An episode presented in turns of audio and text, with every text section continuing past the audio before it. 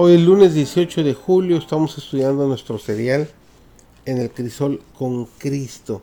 Estamos estudiando la lección número 2 que se ha titulado esta semana, la número 4, Ver el rostro del orfebre. Servidor David González, nuestro título de hoy es Fe en medio del fuego refinador. El cristiano que ama a su Padre Celestial puede no discernir por providencias externas o señales visibles algún favor celestial a menudo está sumamente afligido, angustiado, perplejo. Las apariencias parecen estar en su contra.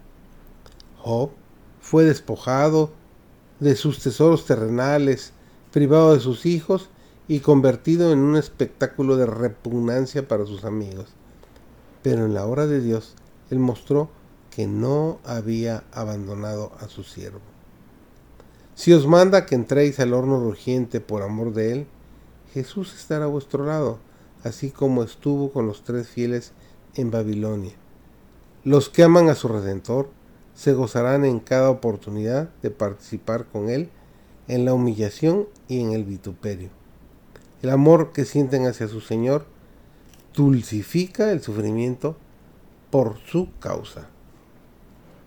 Dios recompensará al hombre de fe y obediencia si esta fe penetra en la experiencia de la vida, habilitará a cada uno de los que temen y aman a Dios para soportar pruebas. Moisés estaba lleno de confianza en Dios, porque tenía una fe que se apropiaba de sus promesas. Necesitaba ayuda, oraba por ella, se aferraba a ella por la fe y entretejía en su experiencia la creencia de que Dios le cuidaba. Creía que Dios regía su vida en particular. Veía y reconocía a Dios en todo detalle de su vida y sentía que estaba bajo el ojo del que todo lo ve, que pesa los motivos y prueba el corazón. Miraba a Dios y confiaba en que Él le daría fuerzas para vencer toda tentación. Sabía que le había sido asignado una obra especial y deseaba en cuanto fuese posible cumplir cabalmente esa obra pero sabía que no podía hacerlo sin ayuda divina, porque tenía que tratar con un pueblo perverso. La presencia de Dios bastaba para hacerle atravesar las situaciones más penosas en las cuales un hombre pudiera ser colocado. Cuando nos sobrecogen las pruebas, no meditemos en la magnitud de ellas, ni pensemos que no podemos gozarnos en el Señor. Es cierto que tendremos sentimientos cambiantes. Pasaremos por momentos de desánimo y depresión.